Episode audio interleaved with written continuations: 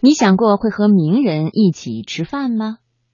如果现在给你一个机会，让你跟导演李安一起吃饭，你会跟他聊些什么呢？接下来，我们就通过专栏作家雷小雨的文章，来近距离的了解李安，从他们俩的一顿饭说起。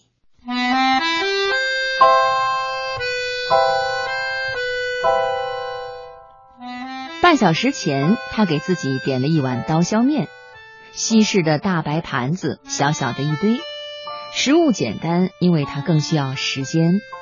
接下来还有好多的采访和活动要出席，他得硬挤出来有一点午睡的时间。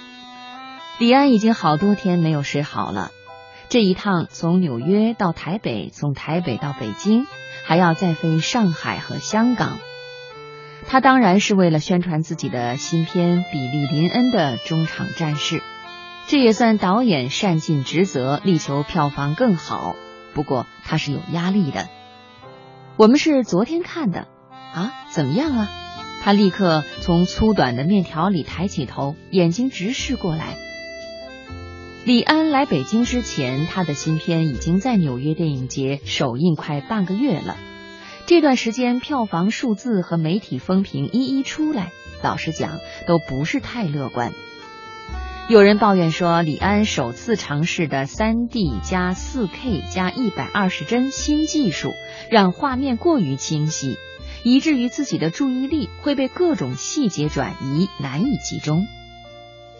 又有人说，新技术的画面虽然更加流畅。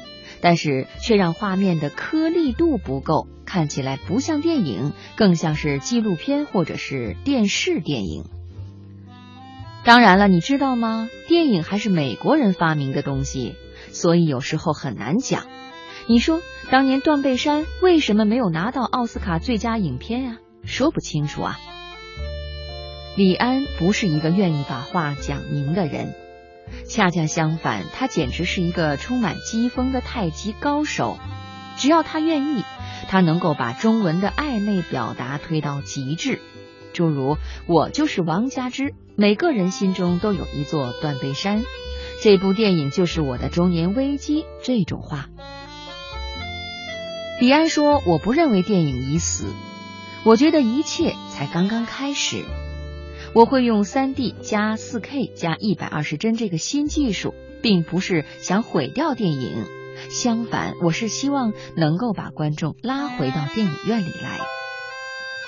从这点上来说，李安非常成功，他至少成功的把我拉回了电影院，不是一次，而是四次。比利林恩的中场战士，我在见到李安之前看了一遍一百二十帧的版本。之后又看了一遍一百二十帧，一遍六十帧和一遍二十四帧。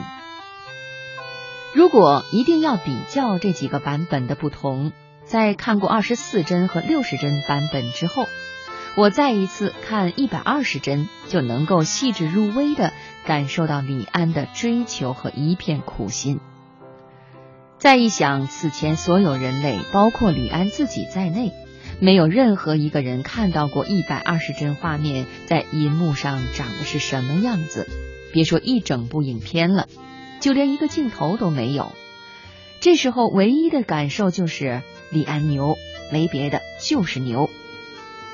我问李安，如果不考虑剧情和技术的适配性，还会选择比利林恩的中场战士这个故事来拍吗？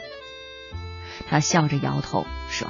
肯定不会，很明白了。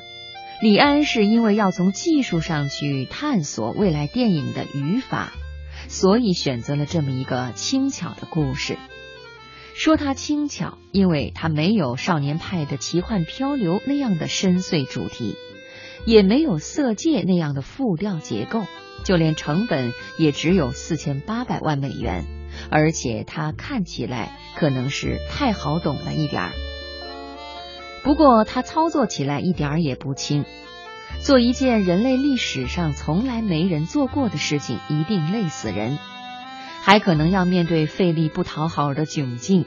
别的不说，光是新技术带来的景深，连画面里每一个远远的路人的表情都能够看得一清二楚。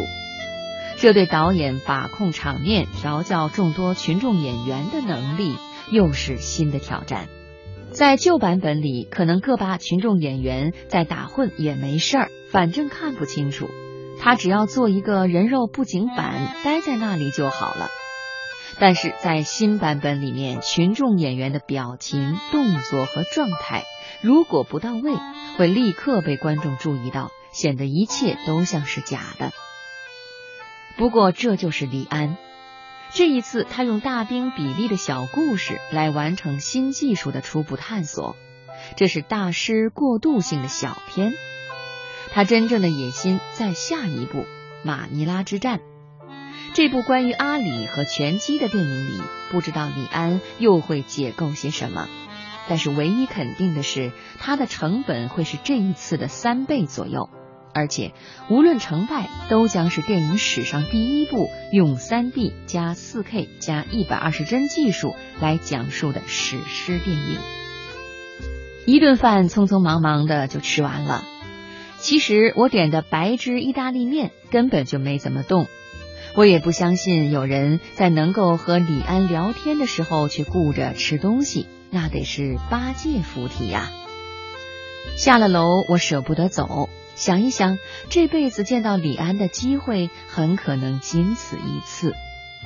按照他现在拍电影的速度，基本上是十年三部，将来年纪越来越大了，最多五年一部。这就是说，我要再见到他，最快也得五年以后；要等到他再拍华语片，就得十年以后了。